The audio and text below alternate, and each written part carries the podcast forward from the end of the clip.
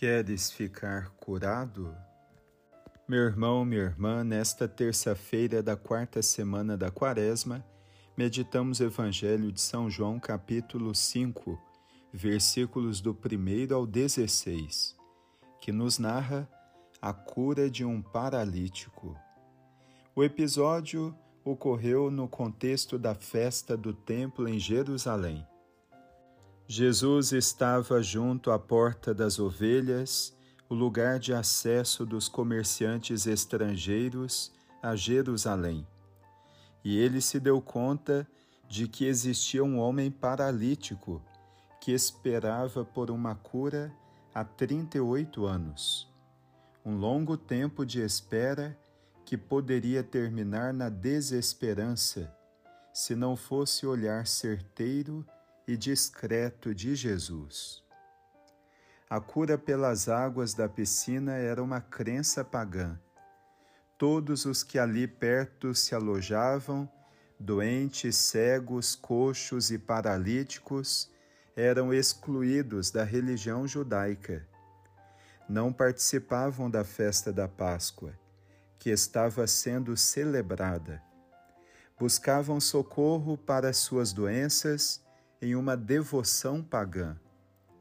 Aquele imenso contingente nos faz pensar hoje nas imensas filas de pessoas que procuram um leito hospitalar para serem atendidas diante desta grave crise sanitária da pandemia de Covid-19. Naquela época, Jesus foi direto com a pergunta àquele homem: Queres ficar curado? Depois de tanto tempo, aquele homem ainda não tinha desistido de obter a cura. Num tom de desabafo, ele queixou-se da falta de solidariedade. Senhor, não tenho ninguém que me leve à piscina. Do mesmo modo, muitos hoje que sofrem por conta da dor e da enfermidade, também se queixam não apenas das dores físicas ou emocionais, mas também e principalmente pela falta de solidariedade e compaixão pelo sofrimento alheio. A cura empreendida por Jesus, plasticamente instantânea nesta narração, com a ausência de muitos detalhes, revela agilidade para se colocar a serviço, a prioridade que a vida humana tem e a libertação como horizonte para aquele que almeja um futuro novo, de desvencilhar-se de uma escravidão que impede de viver com dignidade. Quantos e quantas esperam hoje por uma transformação a quem podemos agir solidariamente para que possam encontrar um caminho de esperança ou uma luz a indicar novas possibilidades.